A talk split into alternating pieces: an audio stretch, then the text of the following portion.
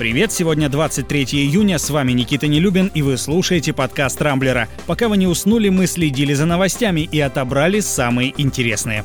Украина потребовала от России вернуть Таганрог, Барак Обама был готов согласиться с присоединением Крыма, грузинский журналист опять оскорбил Владимира Путина, а российский миллиардер ищет внеземную жизнь. Теперь обо всем этом подробнее.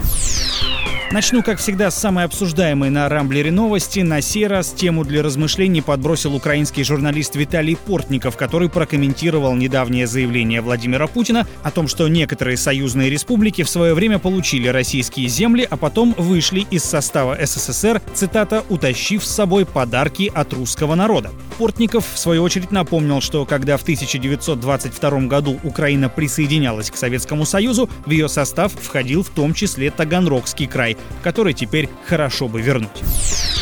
Ну и в продолжение темы присоединений экс-президент США Барак Обама, как выяснилось, был готов согласиться на то, чтобы Крым вошел в состав России. Об этом говорится в мемуарах Джона Болтона, бывшего советника Дональда Трампа по вопросам национальной безопасности. С его слов, во время переговоров в 2014 году Обама якобы пообещал Владимиру Путину, что уладит конфронтацию на Украине, если Россия не пойдет дальше аннексии Крыма. Однако позднее бывший президент США передумал, и это привело к нынешней и пока безвыходной ситуации. Болтон утверждает, что об этом ему рассказал сам Путин перед саммитом в Хельсинки два года назад. Мемуары под названием «Комната, где все произошло» сегодня поступили в продажу и, кажется, наделают много шуму. По крайней мере, пользователи Рамблера уже активно по этому вопросу дискутируют.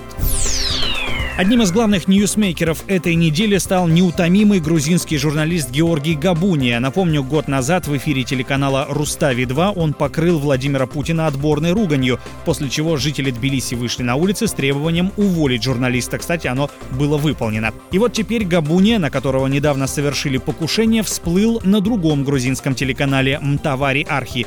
Он обвинил в организации нападения главу Чечни Рамзана Кадырова, а затем вновь обратился к Путину, широко используя богатый нецензурный арсенал русского языка.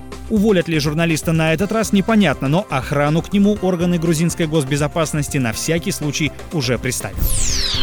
Но есть и хорошие новости. Российский предприниматель Юрий Мильнер выпустил каталог космических объектов, на которых потенциально могут находиться представители внеземных цивилизаций. Как выяснилось, миллиардер уже давно интересуется этой темой и 4 года назад запустил большой проект по поиску признаков разумной жизни во Вселенной по техносигнатурам. Сколько во все это вбухано денег не сообщается, впрочем, судя по каталогу, ни одного подтвержденного техногенного сигнала из дальнего космоса к нам еще не поступало. Радоваться этому или нет, непонятно, но, судя по многочисленным голливудским блокбастерам, пока что инопланетяне настроены к землянам, мягко скажем, не совсем миролюбиво.